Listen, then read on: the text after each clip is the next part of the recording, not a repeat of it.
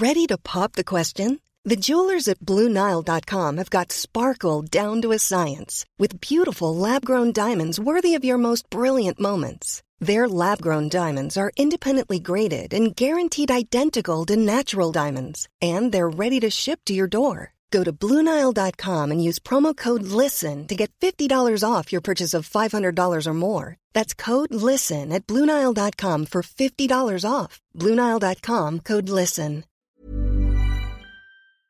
Bonjour, c'est Zoé de Louis. Ça fait maintenant deux ans que j'ai la chance de travailler pour Louis Média et que vous entendez ma voix sur vos podcasts préférés. Travailler pour quelque chose qui a du sens pour moi, c'est essentiel à mon épanouissement au quotidien. Et vous, comment se passe votre relation au travail? C'est plutôt épanouissant et enthousiasmant ou plutôt boule au ventre et démotivation Si vous êtes dans le deuxième cas et que vous comptez chaque semaine le nombre de jours qui vous séparent du week-end ou des prochaines vacances, je vous recommande plus que jamais le parcours Chance, partenaire d'émotion. Chance est une communauté d'entraide professionnelle pour aider chacun et chacune à trouver sa place dans le monde du travail. La communauté Chance a une méthode unique qui a fait ses preuves. La première étape, c'est celle du bilan de compétences. En trois mois seulement, vous allez pouvoir redéfinir vos objectifs pro et renouer avec ce qui vous anime vraiment, avec l'aide d'un coach professionnel qui vous sera dédié. La deuxième étape, c'est celle du passage à l'action. Une fois votre projet défini, toute la communauté Chance sera à vos côtés pour donner vie à votre projet. Un collectif hyper engagé, prêt à vous épauler et à vous ouvrir son réseau. Si ce message résonne en vous, je vous invite à vous rendre directement sur le site chance.co pour faire le point gratuitement avec un conseiller et changer ce qui ne va pas ou plus dans votre vie pro. Bonne écoute Louis.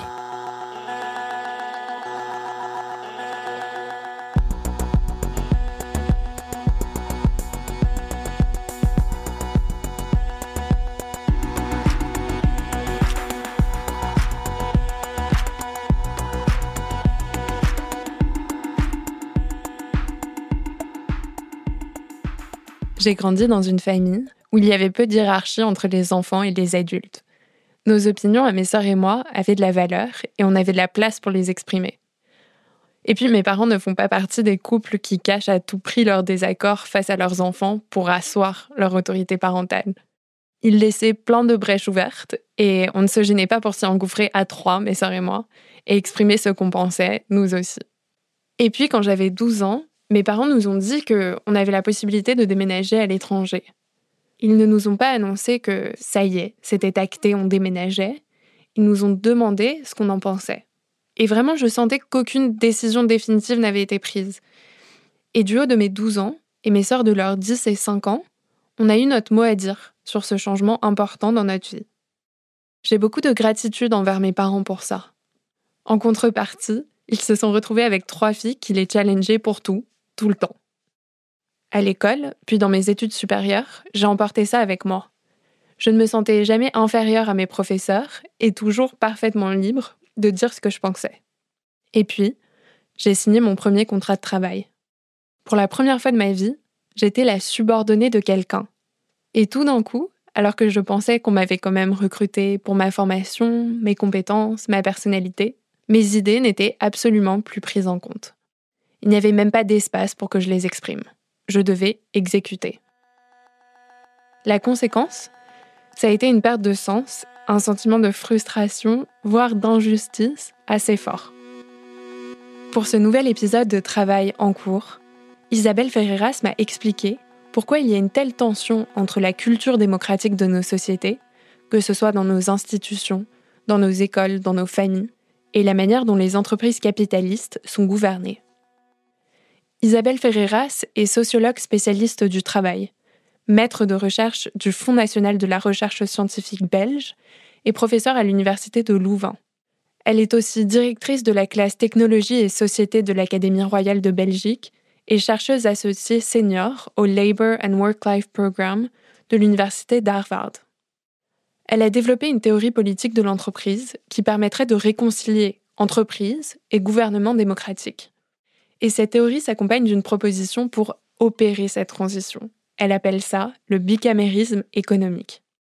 J'ai pu l'interroger dans le cadre du Festival de podcast de Bruxelles, le 27 février.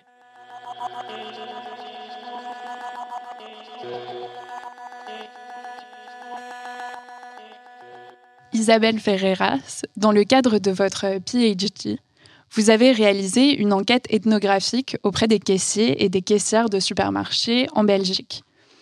Et vous avez constaté que les travailleurs, quel que soit leur rôle, ne sont pas seulement animés par leur salaire, mais aussi par une aspiration à la justice.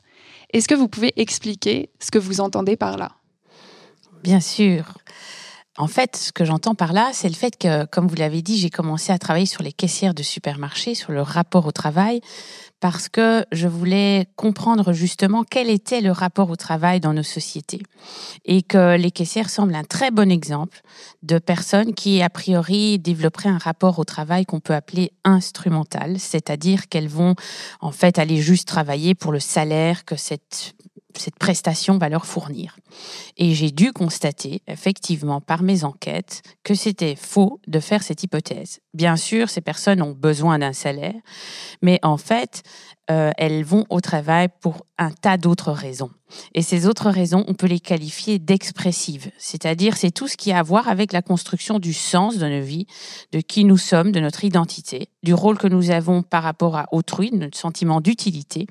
Et finalement, euh, il faut constater en fait que dans l'expérience du travail, nous mobilisons nos conceptions sur la justice. Qu'est-ce qui est juste, qu'est-ce qui est injuste? Et ça m'a amené effectivement à développer ce que j'appelle une théorie politique du travail, c'est-à-dire l'idée que, au fond, l'expérience du travail, c'est l'expérience politique par excellence, parce que ça nous permet de mobiliser nos conceptions sur la justice.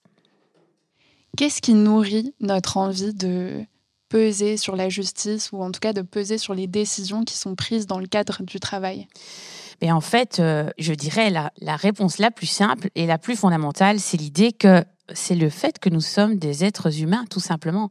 Comme Camus le disait, toute, euh, toute vie humaine est euh, imprégnée, en fait, de sens. Le, le fait d'être un humain, c'est, peut se définir par l'idée même que nous construisons du sens, sur, sur tout et n'importe quoi. Mais cette aspiration à construire du sens, effectivement, est au cœur de, de l'humanité. Et donc, évidemment, le travail ne va pas y échapper. Est-ce que vous avez des exemples euh, concrets où vous avez vu cette demande de justice se manifester dans le cadre du travail? Bien sûr, en fait, on en a plein. Et ce qui est intéressant quand même, c'est de prendre du recul par rapport à, à, la manière dont notre modèle économique, en fait, justement perçoit le travail parce que notre modèle économique, il est vraiment fondé sur l'idée que le travail, le rapport du travailleur à son travail va être un rapport instrumental. Et donc, il y a deux institutions là qui vont contraindre, si vous voulez, le travailleur. C'est à la fois le marché, ce qu'on appelle le marché du travail, et l'entreprise. Et en fait, on a un modèle économique qui prend le travailleur pour une marchandise. Or, effectivement, si on fait des enquêtes sociologiques ou si simplement on est un être humain soi-même, on se rend bien compte que l'être humain n'est pas une marchandise, au sens où il va développer tout ce rapport expressif au travail. Alors, je peux prendre par exemple un exemple qui avait été très médiatisé en Belgique en 2018, où les caissières de Lidl avaient fait grève, et c'était pas du tout pour demander des augmentations de salaire, c'était pour avoir la possibilité de peser sur les moments où elles avaient en fait la possibilité d'aller aux toilettes. C'est pourquoi? Ça peut paraître évidemment tout à fait anecdotique, mais en fait c'est évidemment fondamental parce que ça révélait que le type d'organisation du travail dans lequel elles sont mises les rendait incapables de peser sur quelque chose qui est de l'ordre d'un besoin fondamental. Et donc elles en elles s'en sentaient déshumanisées. Ça, c'est pour euh, ce qu'on pourrait appeler bah, des fonctions qui sont considérées comme subalternes. Depuis, avec la crise du Covid, on a vu combien en fait les caissières ne sont pas du tout euh, des, des, fonctions accessoires de notre société, mais sont en fait des fonctions qui, qui nous permettent d'être résilients à, tout, à tous euh, dans la société. Mais à la, au même moment, euh, c'était au printemps 2018. Vous aviez un autre fait très médiatisé. Euh, Google était animé par toute une controverse interne parce que les ingénieurs de Google s'étaient rendus compte qu'ils étaient en train de développer un programme qui s'appelle le Maiden Project pour le Pentagone, qui était un programme de développement de drones sans euh, décision humaine. Donc, en fait, ce qu'ils étaient en train de faire, ils s'en rendaient compte, c'était de l'intelligence artificielle qui allait permettre au Pentagone de mener des programmes d'assassinat sans ou bombardement, ou, enfin donc à petite ou grande échelle, sans que la décision humaine ne soit plus impliquée. Et là, les ingénieurs de Google, dans une lettre qui est tout à fait emblématique euh, de, ce témoignage des conceptions sur la justice qui sont dans, dans l'expérience du travail, ont dit Google is not in the business of war.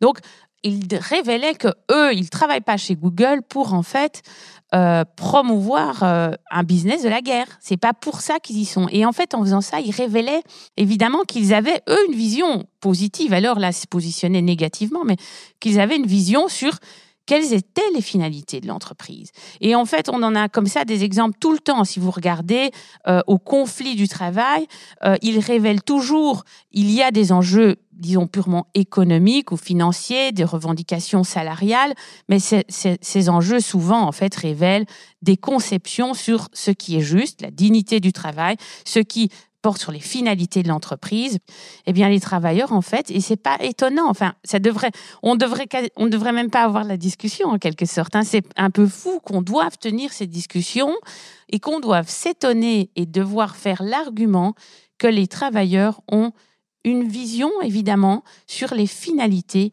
qu'ils servent. Alors justement, pourquoi est-ce que euh, la tension entre ce besoin de justice démocratique des travailleurs et la gouvernance des entreprises aujourd'hui. Pourquoi cette tension est-elle si forte en ce moment? Je dirais d'abord, il y a une raison, si vous voulez, qui est une raison euh, de très long terme, qui a à voir avec l'histoire de la confrontation entre la démocratie et le capitalisme. Et puis, il y a une raison qui est plus conjoncturelle, qui a à voir avec la montée en puissance de l'économie de services. Alors, si je peux euh, répondre sur les deux points. Premier point, en fait, nous sommes organisés avec un équilibre très particulier dans nos sociétés. Hein, nous avons d'un côté le champ que nous avons identifié comme le champ des pratiques politiques, qui est organisé en référence à l'idéal démocratique. Et dans ce champ-là, nous nous reconnaissons les uns les autres comme des égaux. Euh, il y a une autre offre, si vous voulez, sur la manière d'organiser nos rapports les uns avec les autres, c'est le capitalisme. Le capitalisme, en fait, c'est aussi un régime de gouvernement. On entend souvent parler du capitalisme comme si c'était un système économique, si vous voulez. Mais en fait, c'est un autre régime de gouvernement. C'est une seconde proposition quant à la manière d'organiser les droits politiques. Et c'est une proposition qui est concurrente à la proposition de la démocratie. La proposition du capitalisme, c'est de réserver les droits politiques, c'est-à-dire les droits de gouverner, à ceux qui apportent du capital. Et nous vivons depuis plus de deux siècles dans, et c'est ce que les, scientifiques américains euh, euh, Josh Cohen et Joe Rogers appellent les, démocraties capitalistes. En fait, nous vivons dans cette combinaison très particulière qui a réservé, si vous voulez, le régime de gouvernement démocratique à l'espace politique et le régime de gouvernement capitaliste à l'espace économique. C'est une pure convention, évidemment. Et cette convention, en fait, elle est en train, à mon sens, de, craquer parce que l'idéal démocratique est un idéal qui ne se contient pas. C'est-à-dire, c'est un idéal qui est profondément subversif. Et vous le voyez évidemment quand vous regardez l'histoire longue de la démocratie.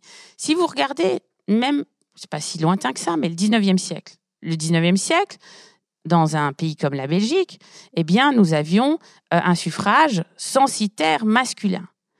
Aujourd'hui, aux yeux des citoyens belges, ce serait une ineptie d'appeler ça la démocratie. Ben, pourtant, voilà, c'était la conception à ce moment-là de ce qui était la bonne manière de reconnaître, de qui on allait reconnaître comme les égaux politiques qui allaient pouvoir peser sur le gouvernement commun.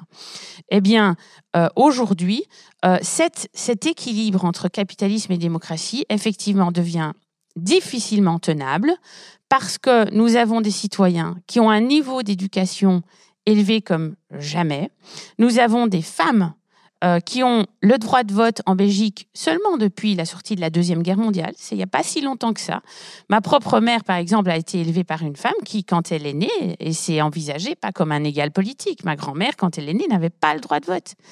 Moi, j'ai été élevée par une mère qui s'envisageait comme un égal politique. Et je peux vous dire que si vous rencontrez mes filles, alors là, euh, c'est clair.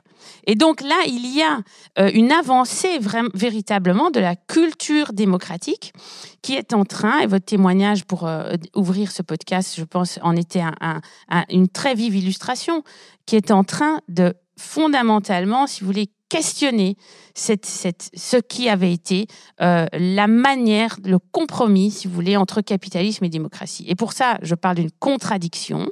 Et aujourd'hui, cette contradiction est en fait, en plus, si vous voulez, aggravée par l'expérience même des travailleurs, c'est-à-dire que quand vous êtes dans une économie de services, Aujourd'hui, plus de 80% dans un pays comme la France, comme la Belgique, 80% des travailleurs en général hein, sont occupés dans les services. Et qu'est-ce que l'industrie des services?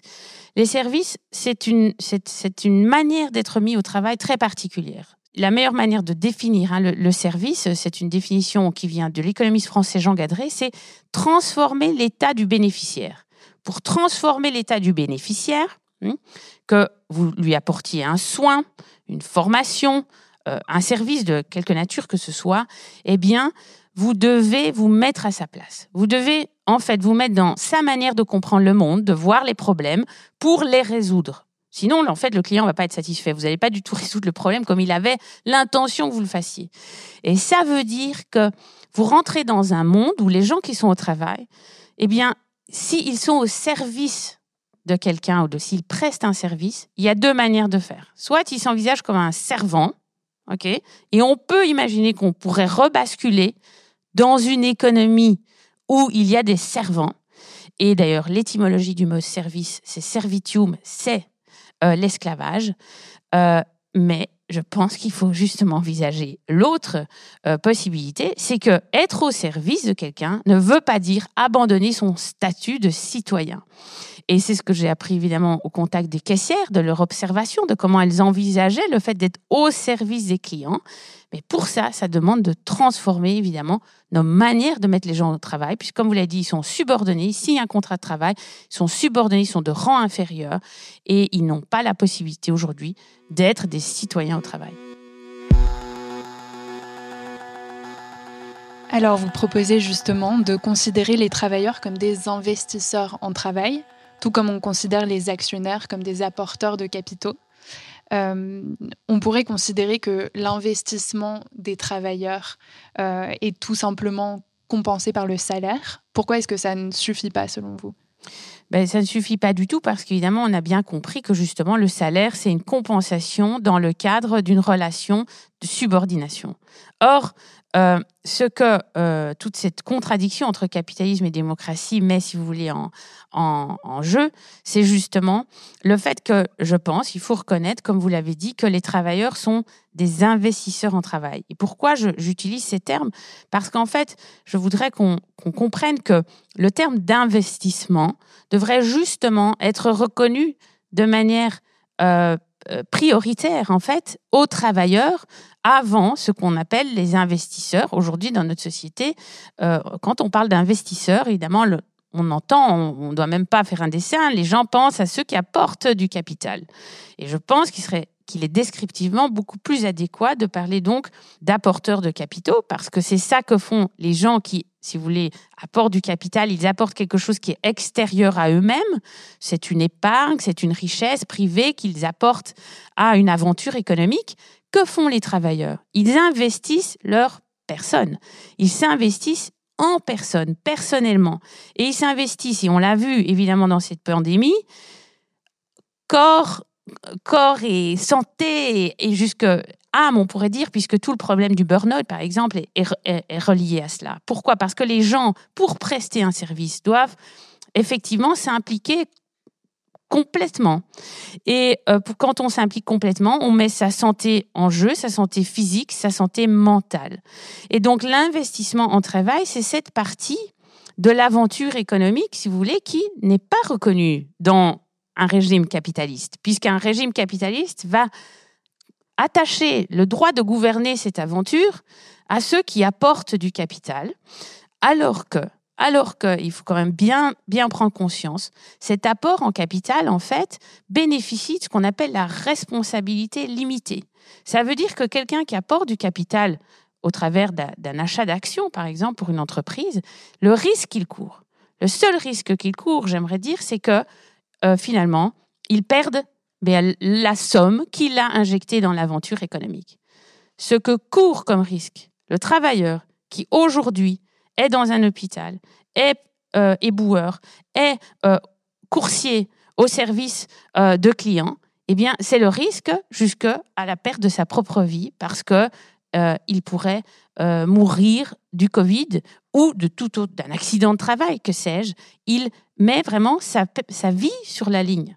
Eh bien, pour cet investissement-là, il n'y a pas de responsabilité limitée. Donc, si vous voulez, le minimum qu'il faut, et donc là, c'est ce que j'essaye de faire, c'est de la description sociologique, hein, c'est de comprendre ce à quoi on a affaire.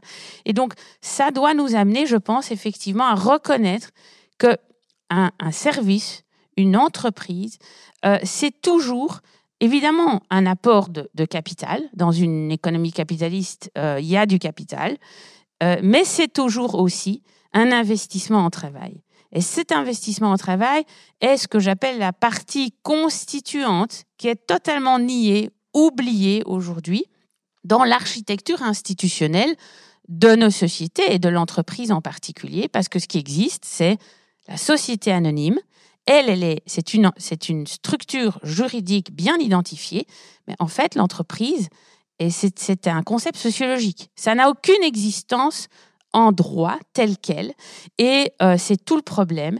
Il faut, il faut avancer dans notre compréhension de ce qu'est cette réalité. Alors justement, pour reconnaître cet investissement en travail et pour dépasser la contradiction entre capitalisme et démocratie, vous proposez de mettre en place un bicamérisme économique dans les entreprises. Est-ce que vous pouvez nous expliquer de quoi il s'agirait exactement? En fait, donc pour comprendre de quoi il s'agit, il faut donc partir du fait que cette partie constituante que sont les investisseurs en travail sont aujourd'hui totalement en dehors, si vous voulez, du, design institutionnel de l'entreprise et que il faut constater que c'est un gros problème. C'est un gros problème pour des raisons de justice, mais aussi d'efficacité. Et ce qu'il faut saisir là, c'est qu'en fait, l'entreprise, elle est mieux comprise comme étant une entité politique. Une entreprise, c'est bien sûr une organisation économique et souvent on pense que ça suffit de dire ça. Mais en fait, donc, je défends cette thèse que l'entreprise est une entité politique, c'est-à-dire que l'entreprise est une manière de mettre au prix, si vous voulez, des investisseurs en travail et des apporteurs de capitaux dans des rapports de pouvoir. Et la structuration du pouvoir que nous avons développée dans nos sociétés occidentales, c'est une structuration du pouvoir qui va donner tout pouvoir justement à ceux qui apportent du capital. Eh bien, si vous prenez très sérieusement en considération le fait que cette partie constituante oubliée que sont les travailleurs attendent de pouvoir peser sur les décisions qui concernent leur propre travail, attendent de pouvoir peser sur leur vie au travail, eh bien, vous vous retrouvez dans une situation historique qui est tout à fait semblable à la situation qu'ont connue des entités politiques qui étaient aux mains d'une petite minorité de possédants dans l'histoire et qui a en fait amorcé l'histoire de la démocratie. Les entités politiques qu'était par exemple Rome au 5e siècle avant Jésus-Christ, où seuls les patriciens possédaient le pouvoir de gouverner Rome, eh bien, ça ressemble étrangement à, euh, mettons, Facebook, par exemple, où seuls ceux qui ont des actions ont le pouvoir de gouverner Facebook.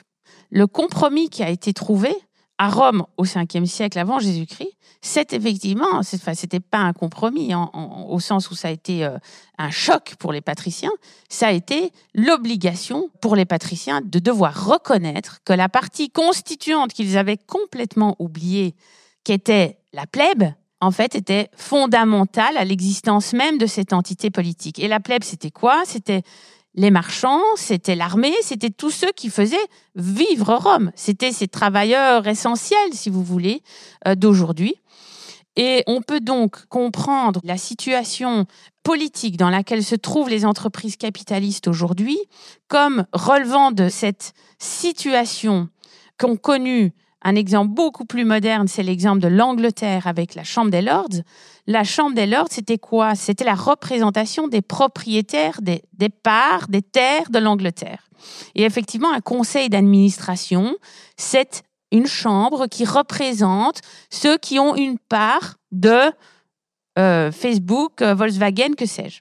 Eh bien, la question qui est devant nous, c'est effectivement nous demander, tiens, ce commons, l'investissement en travail, cette partie constituante qui a été ignorée jusqu'à présent de la structure, de l'architecture de pouvoir de l'entreprise, eh bien, est-il raisonnable de continuer à la nier?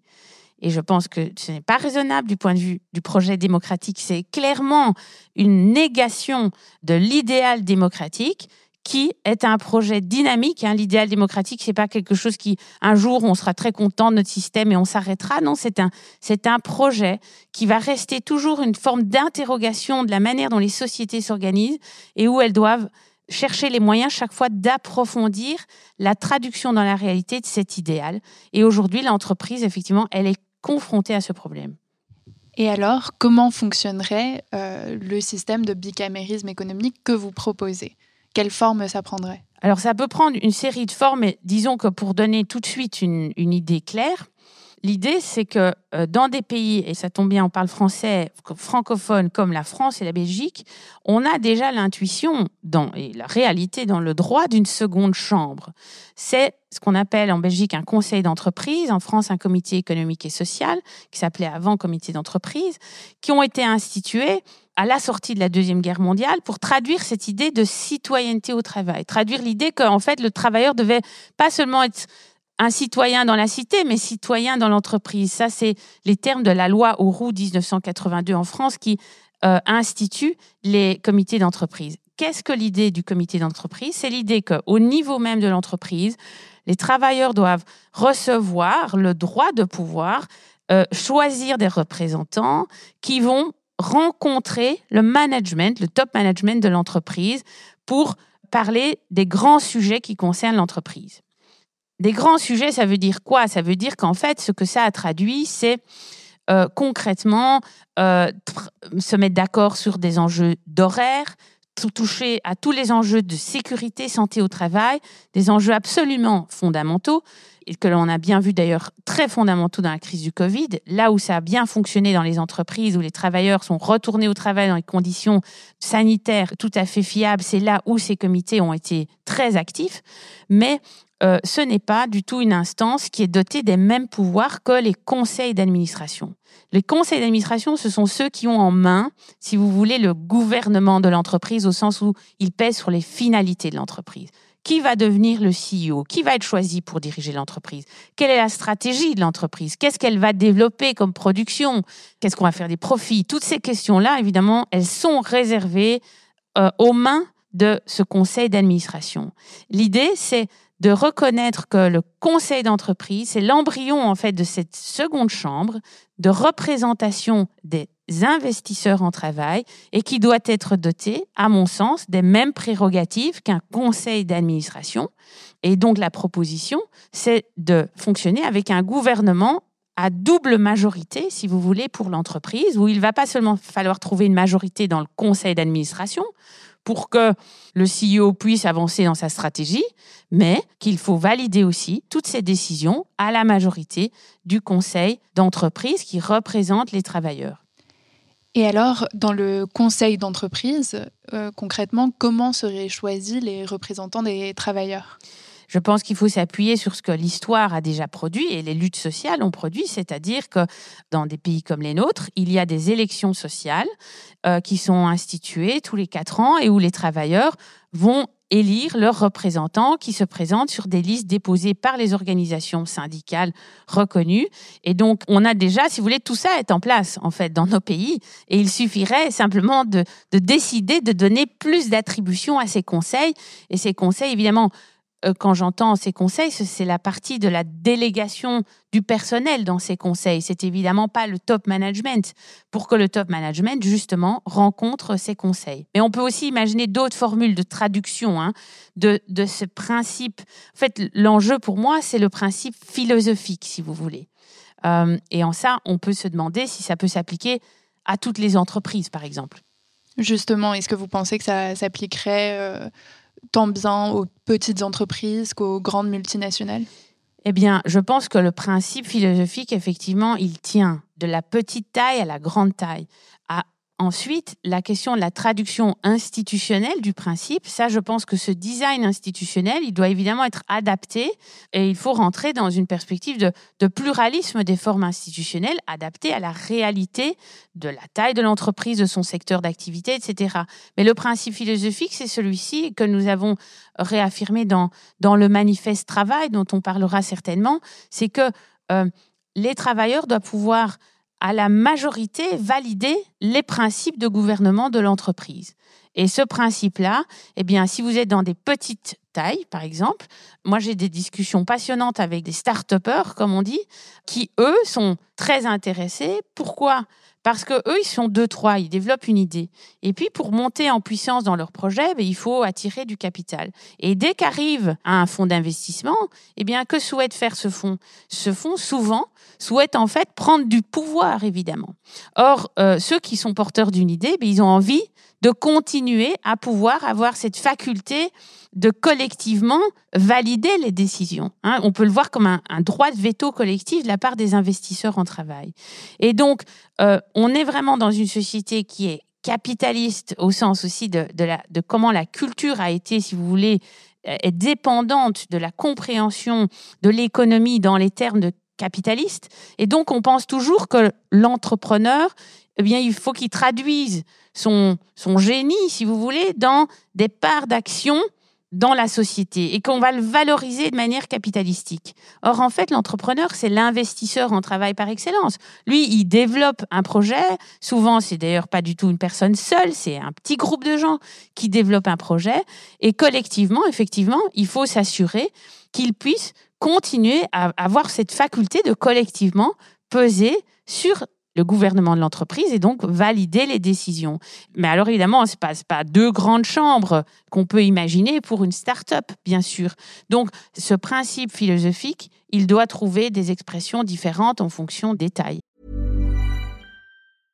This is Paige, the co-host of Giggly Squad, and I want to tell you about a company that I've been loving, Olive and June. Olive and June gives you everything that you need for a salon quality manicure in one box. And if you break it down, it really comes out to $2 a manicure, which is absolutely insane. It's also so easy to get salon worthy nails at home with Olive and June. The difference between how your nails used to look when you did them yourself and now with the Manny system is a complete game changer. The best thing about Olive and June too is it's a quick dry, dries in about one minute, lasts for five days, and full coverage in up to one to two coats. Visit oliveandjune.com slash perfect Manny 20 for 20% off your first system. That's oliveandjune.com slash perfect Manny 20 for 20% off your first system.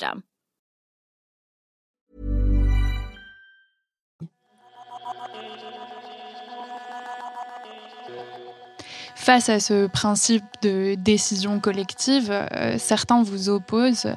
Le fait que votre modèle euh, équivaudrait à une expropriation des apporteurs de capitaux, qui du coup perdraient leur euh, pouvoir décisionnel sur l'entreprise. Qu'est-ce que vous répondez à ça?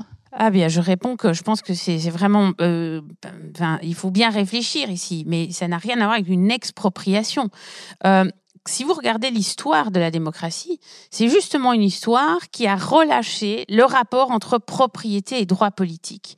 Et évidemment que euh, la proposition du bicamérisme économique est une proposition qui essaye de traduire ça concrètement dans le cas des entreprises.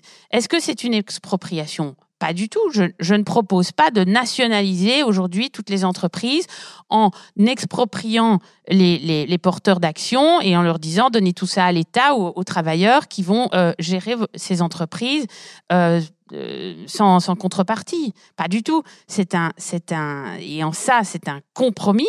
C'est un compromis qui reconnaît qu'il y a une propriété du capital, mais qui, en même temps, euh, limite, si vous voulez, la faculté de jouissance à d'autres priorités. Et c'est une, une situation qui, qui, qui qui est vraiment typique de l'avancée ou du, besoin d'avancée euh, démocratique. Et je peux prendre un exemple qui est très parlant, si, si on a le temps que je prenne un exemple. Euh, c'est justement l'exemple de la chasse en Angleterre au 19e siècle. Y a eu un, débat très vif euh, quand les environnementalistes ont vraiment essayé de mettre en avant le principe du besoin de respecter le, rythme naturel, si vous voulez, de renouvellement des espèces, en disant, eh bien, il faut éviter qu'on chasse à n'importe quel moment pour ne pas chasser les petits, pour ne pas tuer les femelles euh, qui portent un petit. Et là, les lords, propriétaires de leurs terres, ont dit, mais vous rigolez, euh, tout ça, c'est chez nous. Euh, c'est une horrible expropriation que vous envisagez, puisque ce sont nos terres, nous faisons ce que nous voulons. Eh bien, ils ont perdu. Euh, à la fois, ils ont évidemment conservé la propriété de leurs terres, mais on a contraint cette jouissance à, au fait de évidemment respecter un calendrier de la chasse. Et ici, on est dans cette même perspective. Euh, la propriété, ce n'est pas quelque chose que vous, dont vous jouissez seul et juste pour vous-même. Quand votre propriété est en train d'avoir des conséquences sur autrui, au point même qu'en fait, vous ne vous rendez peut-être même plus compte que votre propriété n'a de la valeur que parce qu'il y a tout cet investissement en travail qui se joue en interaction avec votre propriété, il est tout à fait normal que la société démocratique développe des nouveaux droits pour que cette propriété soit réencastrée, si vous voulez, dans des principes conformes au projet démocratique. Pour revenir euh, sur votre modèle, pour bien le comprendre, il faut comprendre la différence entre le fait d'impliquer les travailleurs dans la gestion de l'entreprise et le fait de les impliquer dans le gouvernement de l'entreprise. Est-ce que vous pouvez euh, expliquer cette différence? Oui, tout à fait. Ce que j'essaye de tenir là avec cette... Euh, euh, spécification, c'est le fait que aujourd'hui, on voit beaucoup d'entreprises qui développent toute une série de, de dispositifs participatifs de leurs travailleurs qui sont des manières d'impliquer les travailleurs dans la gestion. Et la gestion, c'est quoi? C'est en fait l'ensemble des décisions qui portent sur les moyens. Et je distingue ça du gouvernement de l'entreprise parce que le gouvernement de l'entreprise, c'est l'ensemble des décisions qui portent sur les fins, les finalités. Et ce qu'on voit, c'est énormément d'innovation managériale, en fait, dans la gestion pour impliquer les travailleurs, mais très peu d'innovation encore sur la faculté des travailleurs d'être impliqués dans le gouvernement. Mais ça, ressemble à quoi le fait d'impliquer les travailleurs dans la gestion? Eh bien, par exemple, vous avez certainement entendu parler des entreprises libérées. C'est un mouvement qui a maintenant une bonne dizaine d'années et qui est bien connu en France, en Belgique aussi. Eh bien, finalement, elles sont libérées de quoi les entreprises? Elles sont libérées du management mais elles ne sont pas du tout libérées de l'actionnaire. Et évidemment, quel dispositif plus merveilleux pour un actionnaire que finalement de pouvoir se dire, ah bien, évidemment, les travailleurs là dans cette entreprise, ben, ils sont, c'est eux qui connaissent le mieux le, business. Euh, on a évidemment besoin qu'ils soient motivés à fond. Et comme je vous le disais tout à l'heure, dans une économie de service, c'est absolument impératif si vous voulez que le travail soit bien fait, que les travailleurs soient hyper motivés et puissent avoir en fait une marge de manœuvre sur les décisions qu'ils vont mettre eux-mêmes en œuvre.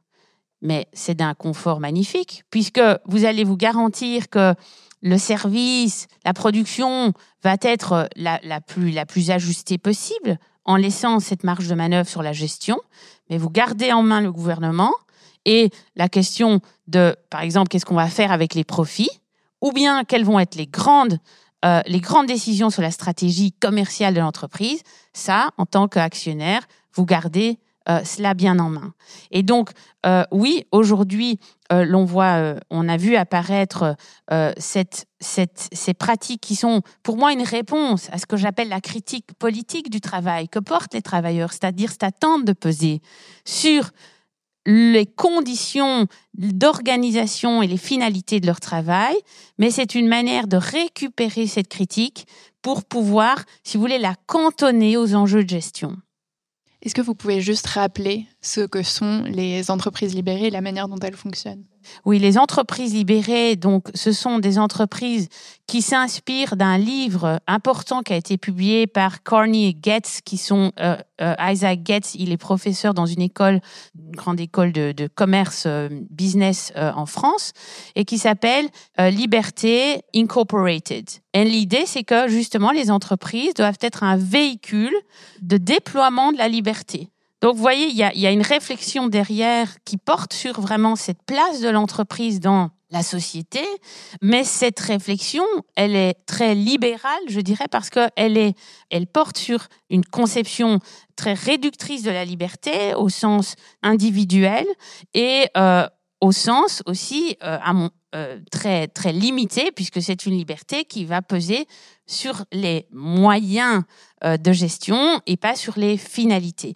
Il y a un très beau livre que je peux conseiller à vos éditeurs s'ils sont intéressés à, réfléchir à ce. D'abord, il faut lire euh, euh, Carney et Getz, mais il faut aussi lire en parallèle le livre de Johann Chapoutot, qui est un historien du nazisme, qui a publié en 2020 Libre d'obéir chez Gallimard, qui est une, une recension en fait de, de, de combien le management sur lequel s'est appuyé le Troisième Reich est un management qui est imprégné de ce même type de proposition. C'est-à-dire un management qui, qui, a laissé énormément de marge de manœuvre à ces, à travailleurs, euh, parce que quand vous annexez comme ça tout d'un coup un pays, vous vous annexez l'Autriche, ben, euh, en fait, vous savez pas faire du planning, euh, tout peut pas être décidé depuis l'état-major. Donc, vous devez laisser une liberté énorme d'exécution mais vous gardez en main évidemment les finalités. Les finalités du projet nazi, c'était pas quelque chose qui allait se discuter euh,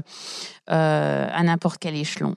Et donc c'est très intéressant de voir que le, principe même de mobiliser en fait le meilleur des travailleurs dans un périmètre très limité, c'est pas du tout un, un principe nouveau. C'est ça que nous montre le travail de Chapoutot et vous pouvez remonter comme ça dans l'histoire parce qu'en fait, le capitalisme, dans son histoire managériale, a toujours eu conscience de l'importance de mobiliser les travailleurs dans euh, les dispositifs de gestion.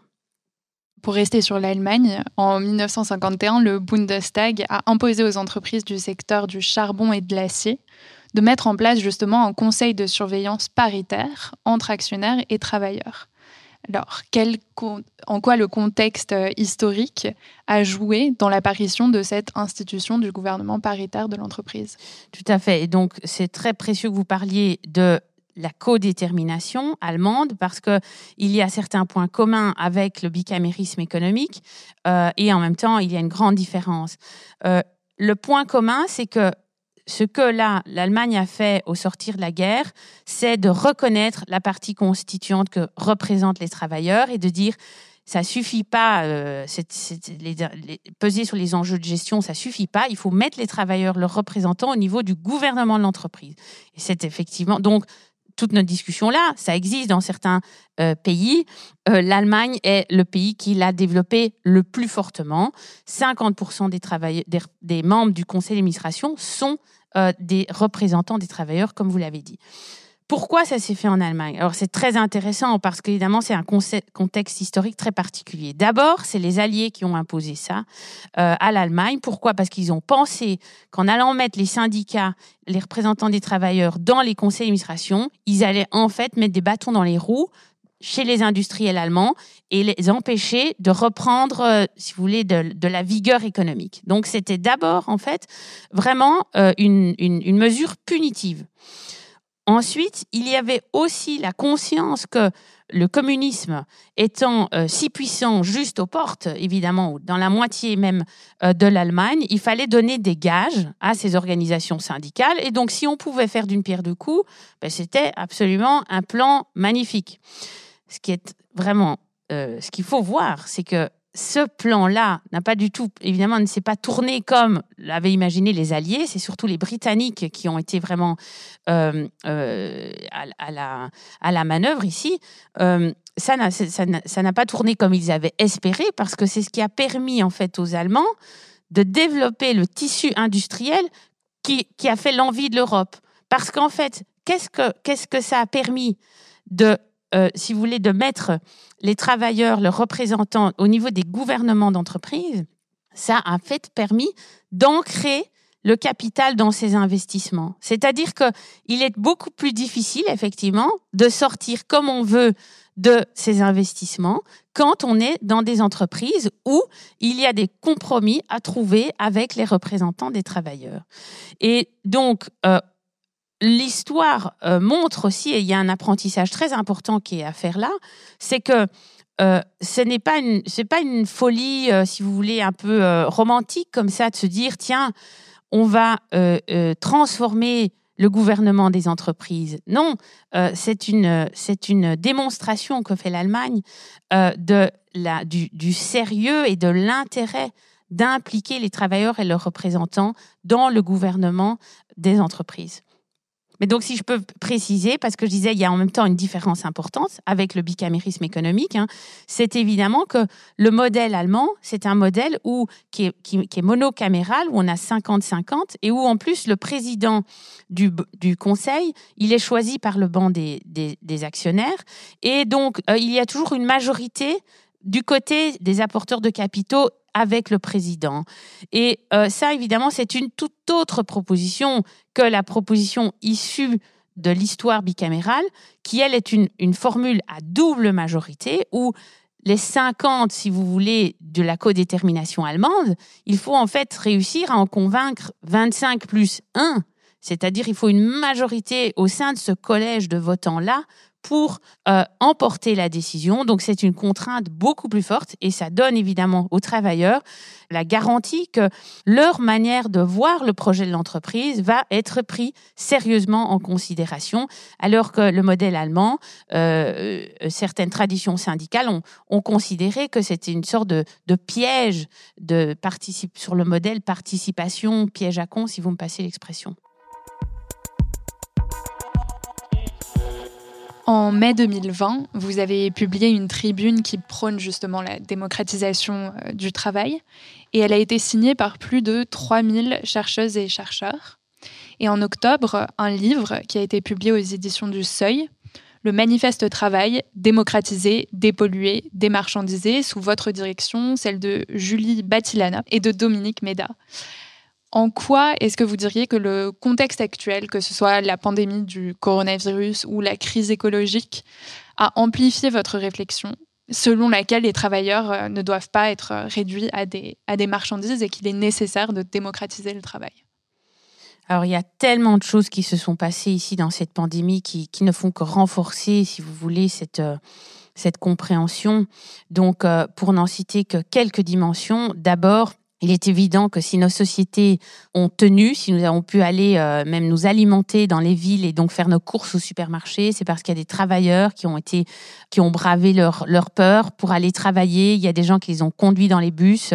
Euh, tout ça, euh, c'est cet investissement au travail colossal qui a été produit par quantité de personnes qui ont été au service des autres humains. Et donc, envisager de continuer à fonctionner dans une société qui ne prendrait pas acte du fait que les travailleurs ne sont pas des marchandises, mais sont ces investisseurs en travail qui ont toute légitimité à peser sur les finalités de leur travail, c'est une sorte de, folie. Surtout que nous savons que cette crise du Covid, c'est, une crise qui, par rapport à la crise du dérèglement climatique qui arrive et qui est déjà là, euh, c'est un petit épisode. Il faut nous préparer à être beaucoup plus résilients. Et nous savons que les organisations résilientes, ce sont celles qui prendront vraiment leurs travailleurs au sérieux et qui vont les reconnaître comme des citoyens dans l'aventure politique, économique, si vous voulez. Et donc, euh, aujourd'hui, je pense que nos convictions, enfin, tous ces 3000 chercheurs, vous avez dit, et depuis lors, il y a plusieurs milliers d'autres chercheurs qui ont signé ce manifeste travail, ne sont que, que renforcées parce qu'il nous faut démarchandiser le travail, effectivement, c'est-à-dire sortir d'une perspective où le travail est cette marchandise gouvernée par un marché du travail. Non, c'est pour ça que nous plaidons pour une garantie d'emploi pour tous. Le travail ne peut pas être soumis un despotisme dans l'entreprise et donc il faut faire des travailleurs, des citoyens au travail et avancer le périmètre de la démocratie, effectivement, jusque dans l'entreprise. Et parce que ça va nous permettre aussi de nous affronter à ce problème de nécessité de prendre soin de la planète. Là, si je peux expliquer ici le lien qui est absolument crucial, c'est qu'il faut comprendre que tant que nous gardons des entreprises qui sont aux mains de ceux qui apportent du capital, on a un, un design institutionnel, si vous voulez, qui produit un résultat qui est recherché par ce design, c'est-à-dire un qui produit le résultat que ces entreprises ne vont que se préoccuper du retour sur investissement de ceux qui ont apporté du capital. C'est fait pour ça. Donc il faut changer le design, il faut changer l'architecture de pouvoir parce qu'aujourd'hui, les ingénieurs nous disent que 73, 73% de la consommation d'énergie mondiale pourrait être économisée si nous mettions en place des ajustements de nos processus productifs. Et ces ajustements des processus productifs, les ingénieurs disent que ce sont tous des, des ajustements qui ne présupposent pas de nouvelles avancées technologiques. Nous possédons la technologie nécessaire. Simplement, c'est labor intensive. Ça, ça va demander beaucoup plus de travail humain. Et que faisons-nous? Nous laissons donc l'architecture de pouvoir de l'entreprise aux mains de ceux qui ne vont évidemment pas vouloir embaucher plus de travailleurs, mais préférons évidemment, surtout dans une époque de coûts énergétiques faibles, eh bien, continuer à consommer de l'énergie et en même temps, nous laissons le travail dans les mains d'un marché du travail plutôt que de créer les postes d'emploi nécessaires pour faire face à la prise de soins de la planète. Donc là, nous faisons fausse route dans la manière dont notre design institutionnel est pensé si nous voulons nous mettre en capacité de faire face à ce dérèglement climatique. Euh, je vous propose qu'on lise euh, quelques questions de nos auditeurs qui nous ont écrit. Alors, la première, c'est est-ce que vous pensez qu'il est possible de sortir de notre système de travail actuel et instaurer un système où les individus ne seraient pas investis à 100% dans ce travail? Ou faut-il au contraire trouver un moyen de leur donner envie de s'investir et co-construire leur lieu de travail? Alors, cette question soulève un, enjeu important où souvent j'entends que je suis un peu mal comprise et tous ceux et celles qui travaillent sur le travail d'ailleurs, euh, c'est que souvent on croit que parce qu'on travaille sur le travail, on pense qu'il faudrait qu'on ait des sortes de travaillistes fous qui pensons que la vie c'est travailler. Euh, donc, à la fois, je suis très marxiste au sens où où la pensée de Marx sur le travail m'inspire beaucoup, c'est-à-dire sa pense, sa philosophie du travail, la compréhension que le travail, c'est en fait l'expérience de l'humain, si vous voulez, que donc dans le travail, j'exprime ma plus profonde euh, existence, euh, mais en même temps, ça ne veut pas dire que c'est ma manière de comprendre le travail, l'expérience du travail, que je suis pour une emprise totale du travail dans la vie sociale. Et au contraire, effectivement, je pense qu'il faut réduire l'emprise du travail dans la vie sociale, qu'il faut par exemple réduire le temps de travail. Évidemment, c'est un des programmes euh, euh, fondamentaux pour réduire la marchandisation du travail. C'est évidemment de passer par la réduction du temps que nous consacrons au travail pour pouvoir mieux le partager en particulier. Mais donc, oui, il faut réduire l'emprise du travail. Donc, euh, l'investissement doit pouvoir être important, je dirais, mais certainement jamais total, et certainement que les humains doivent pouvoir avoir une capacité à s'investir dans toutes les sphères de la vie, comme Dominique Méda, euh, avec qui nous signons le manifeste travail, l'a beaucoup mis en évidence. Une autre question, c'est n'y a-t-il pas une différence entre motiver les travailleurs et les travailleuses et faire en sorte d'augmenter leur rentabilité? Donc je pense que là, ça fait référence aux techniques de management dont vous avez parlé, qui justement cherchent à tout prix à motiver les travailleurs pour euh, devenir encore plus productifs, mais qui cherchent à les motiver en les impliquant uniquement dans, dans la gestion de l'entreprise. Absolument, oui, oui. Et en soi, euh, de nouveau, si on comprend que le travail, c'est un enjeu de citoyenneté, alors euh, on, comprend que le travail, ça peut pas être un enjeu d'instrumentalisation. Et donc, la motivation même, l'idée qu'on chercherait à motiver, ça doit faire l'objet d'une vraie réflexion. On n'est pas en train ici d'imaginer des techniques managériales pour en fait mieux motiver les gens pour produire une rentabilité pour autrui.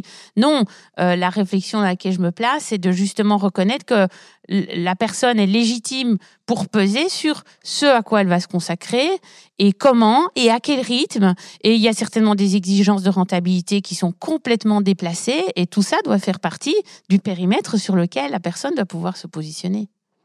Et dans un monde où règnent les burn-out, euh, est-ce que, bon, ça, ça revient un peu à, ce qu'on vient de dire, mais est-ce que ce n'est pas dangereux euh, d'impliquer encore davantage les, les travailleurs dans, j'imagine, du coup, également le gouvernement de l'entreprise alors je pense, moi, mon analyse du burn-out, c'est justement qu'il y a euh, une tension énorme entre ce que vivent les gens, leurs attentes au travail.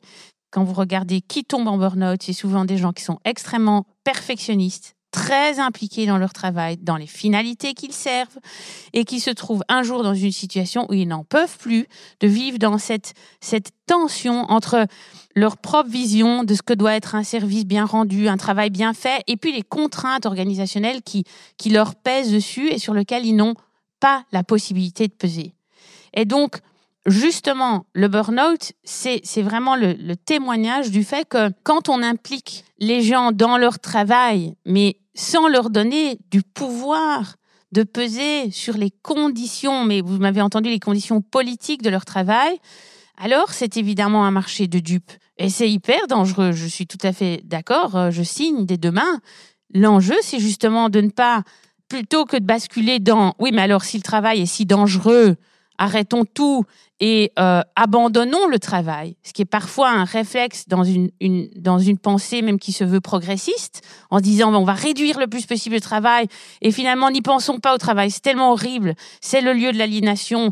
Et occupons-nous de tout ce qui peut se faire en dehors du travail. Bon, très bien, moi j'ai pas de jugement sur tout ce qui peut se faire en dehors du travail, mais je pense que c'est absolument impératif et une responsabilité et des intellectuels et des, et des partis politiques de gauche et des syndicats d'avoir une réflexion positive, constructive sur le travail pour se demander à quelles conditions le travail peut être une expérience d'émancipation qui va rencontrer cette attente de justice démocratique aussi dans le cadre du travail. Merci beaucoup Isabelle Ferreras. Merci beaucoup à vous Louise. Vous venez d'écouter un épisode de Travail en cours qui a été enregistré en direct sur la scène du Bruxelles Podcast Festival. Louise Emerlé est chargée de production, Cyril Marchand était au montage et à la réalisation, la musique est de Jean Thévenin et le mix a été fait par Olivier Baudin.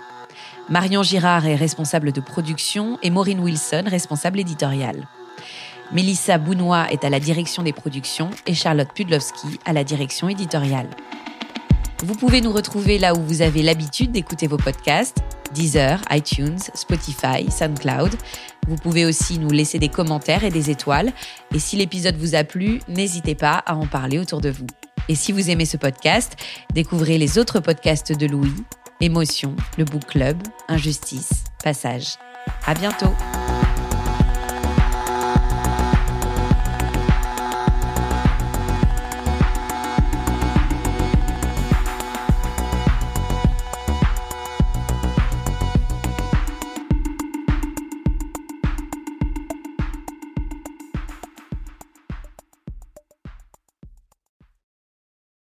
Bonjour, c'est Zoé de Louis. Dans Émotions au travail, on décrypte toutes les émotions qui vous traversent et vous bousculent parfois dans votre vie professionnelle. Aujourd'hui, j'aimerais vous parler d'un podcast super inspirant, Bienvenue dans l'ascenseur, animé par Anne-Cécile Sarfati. Dans chaque épisode, elle reçoit des personnes au profil varié, médecins, responsables commerciaux, chefs d'entreprise, qui ont su gravir l'ascenseur social. Parti de rien, il et elle partagent leur parcours, leurs rêves, leurs doutes, leurs émotions dans lesquelles vous vous reconnaîtrez sûrement, et donnent des conseils pour oser monter dans l'ascenseur social quand on n'y croit pas pour soi-même. Alors allez découvrir ces belles histoires de réussite en écoutant Bienvenue dans l'ascenseur, disponible sur toutes les plateformes. Merci à Bienvenue dans l'ascenseur pour leur soutien, et bonne écoute. Hey, it's Danny Pellegrino from Everything Iconic. Ready to upgrade your style game without blowing your budget? Check out Quince. They've got all the good stuff, shirts and polos, activewear and fine leather goods, all at 50 to 80% less than other high-end brands. And the best part? They're all about safe, ethical and responsible manufacturing. Get that luxury vibe without the luxury price tag. Hit up quince.com slash upgrade for free shipping and 365 day returns on your next order. That's quince.com slash upgrade.